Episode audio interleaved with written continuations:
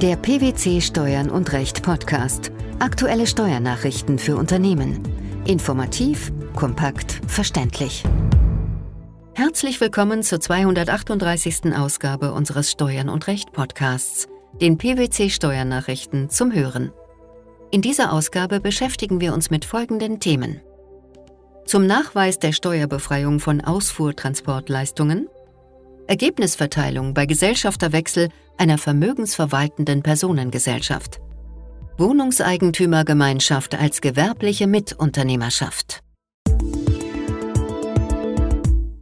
Der Europäische Gerichtshof befasste sich anhand des Falls K-Trans Spedition SRL mit den Voraussetzungen des sogenannten Irgendwie-Nachweises.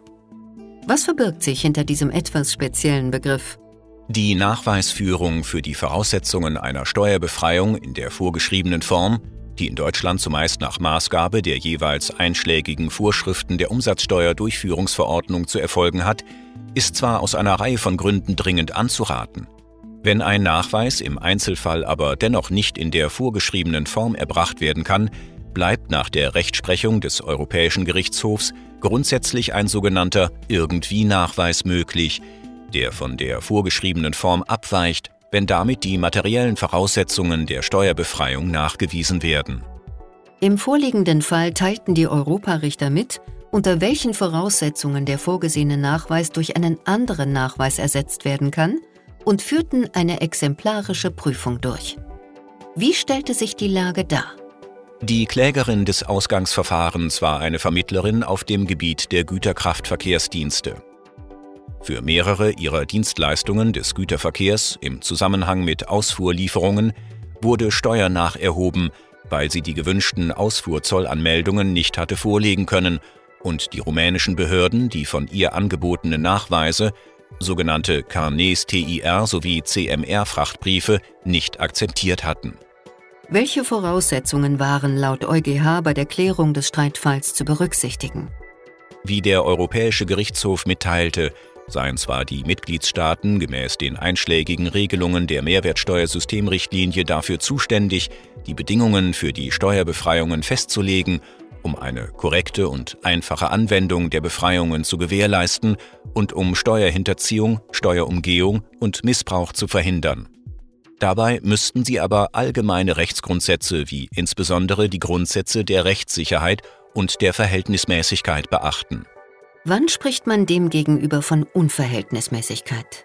Nach Auffassung der EuGH-Richter sei es unverhältnismäßig, wenn das Recht auf Mehrwertsteuerbefreiung im Wesentlichen von der Einhaltung formeller Pflichten abhängig gemacht werde, ohne dass materielle Anforderungen berücksichtigt würden und ohne dass in Betracht gezogen werde, ob diese erfüllt seien.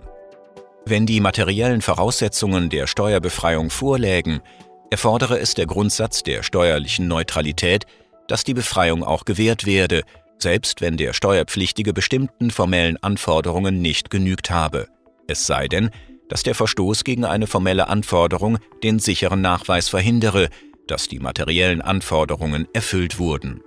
Was ist erforderlich, damit eine Beförderungsleistung in Zusammenhang mit einer Ausfuhr oder ihre Vermittlung von der Mehrwertsteuer befreit werden kann. Dafür ist es nach Aussage des Europäischen Gerichtshofs grundsätzlich erforderlich, dass die betreffenden Gegenstände tatsächlich Objekt einer solchen Ausfuhr waren. Dies sei den Finanzbehörden gegenüber nachzuweisen, was jedoch nur als eine rein formelle Pflicht angesehen werden könne. Daraus folge also nicht, dass die Steuerbefreiung von der Vorlage einer Ausfuhranmeldung abhängig gemacht und jedes andere überzeugende Beweismittel ausgeschlossen werden dürfe. Die Pflicht zur Einreichung einer solchen Ausfuhranmeldung obliege grundsätzlich nicht dem Beförderer bzw. Vermittler, die folglich auch nicht zwingend über die genannte Anmeldung verfügen müssten. Was lässt sich noch zum Beweiswert des von der Klägerin angebotenen Carnet TIR für den erforderlichen Nachweis sagen? Hinsichtlich des Carnet TIR für den erforderlichen Nachweis wiesen die Richter des Europäischen Gerichtshofs darauf hin, dass dieses einheitliche Dokument gemäß den einschlägigen Bestimmungen des TIR-Übereinkommens ausgestellt werde und dass sowohl die Union als auch ihre Mitgliedstaaten Parteien dieses Übereinkommens seien. Ein insbesondere von den Zollbehörden des Bestimmungsdrittlands ordnungsgemäß mit einem Sichtvermerk versehenes Carnet TIR stelle ein offizielles Dokument dar, mit dem grundsätzlich nachgewiesen werden könne, dass die betreffenden Gegenstände aus der Union in dieses Drittland bewegt wurden und in dieses Drittland gelangt seien, was Merkmal eines Ausfuhrumsatzes sei. Ein solches Dokument sei daher ebenso wie alle anderen Nachweise der Klägerin gebührend von den Finanzbehörden zu berücksichtigen. Einem Gesellschafter, der unterjährig in eine vermögensverwaltende Gesellschaft bürgerlichen Rechts eintritt, kann das Ergebnis für das gesamte Geschäftsjahr zuzurechnen sein. Nach einem im Januar veröffentlichten Urteil des Bundesfinanzhofs muss dies allerdings mit Zustimmung aller Gesellschafter bereits im Vorjahr vereinbart worden sein. Wie war die Ausgangslage? Im Streitfall waren drei Gesellschafter zu jeweils einem Drittel an einer GBR beteiligt, die Einkünfte aus Vermietung und Verpachtung erzielte. Einer der Gesellschafter veräußerte seinen Anteil an einen neu eintretenden Gesellschafter. Nach dem im Oktober 1997 geschlossenen notariellen Vertrag sollte die Übertragung der Gesellschafterrechte mit Kaufpreiszahlung noch in diesem Jahr erfolgen. Der Kaufpreis wurde aber erst am 30. Juni 1998 gezahlt. Deshalb kam es erst zu diesem Zeitpunkt zum Gesellschafterwechsel.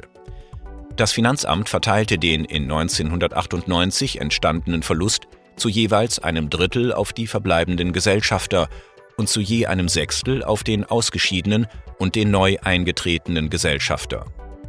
Die vom neu eingetretenen Gesellschafter beim Finanzgericht erhobene Klage, mit der dieser eine Zurechnung eines Drittels des Verlusts des gesamten Geschäftsjahres verlangte, hatte Erfolg. Der Bundesfinanzhof wies die dagegen erhobene Revision des Finanzamts zurück.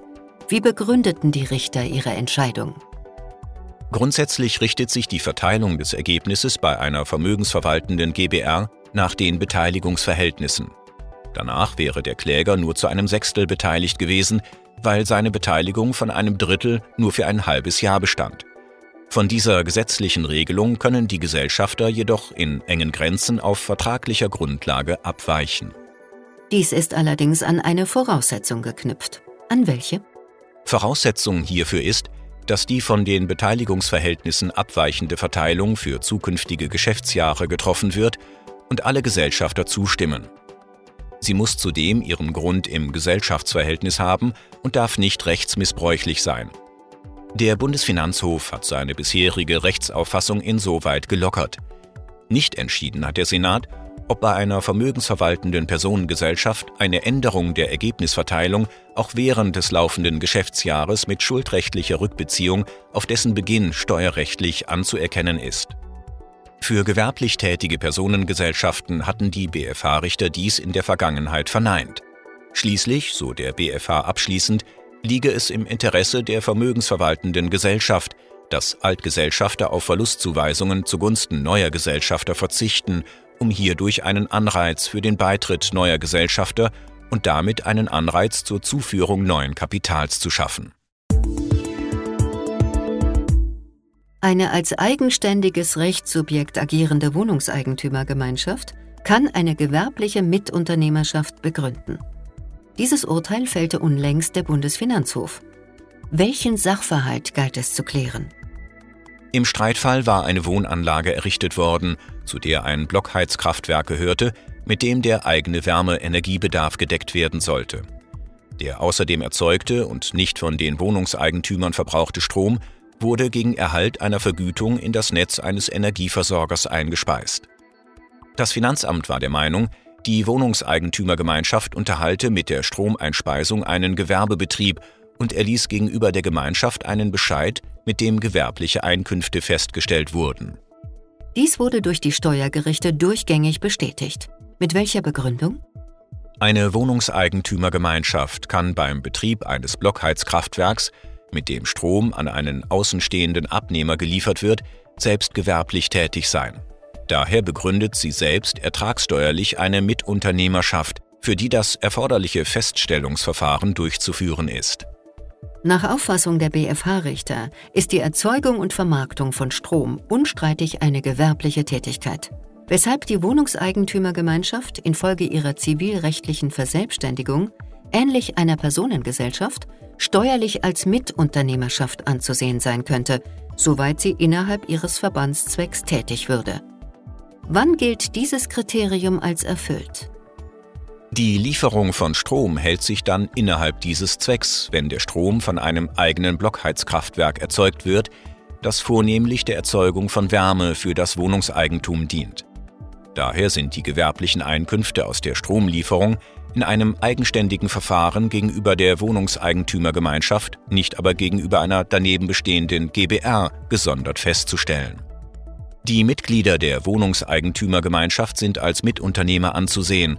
Sie entfalten kumulativ Mitunternehmerinitiative und tragen Mitunternehmerrisiko. Die betreffende Steuererklärung muss der Hausverwalter abgeben.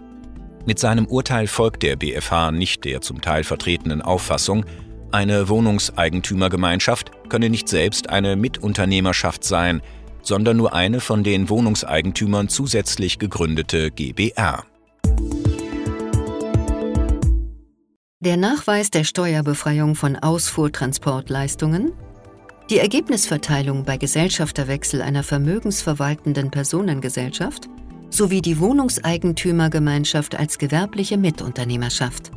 Das waren die Themen der 238. Ausgabe unseres Steuern und Recht Podcasts, den PwC Steuernachrichten zum Hören. Wir freuen uns, dass Sie dabei waren und hoffen, dass Sie auch das nächste Mal wieder in die PwC Steuernachrichten reinhören. Steuerliche Beiträge zum Nachlesen finden Sie in der Zwischenzeit unter blogs.pwc.de slash steuern und recht.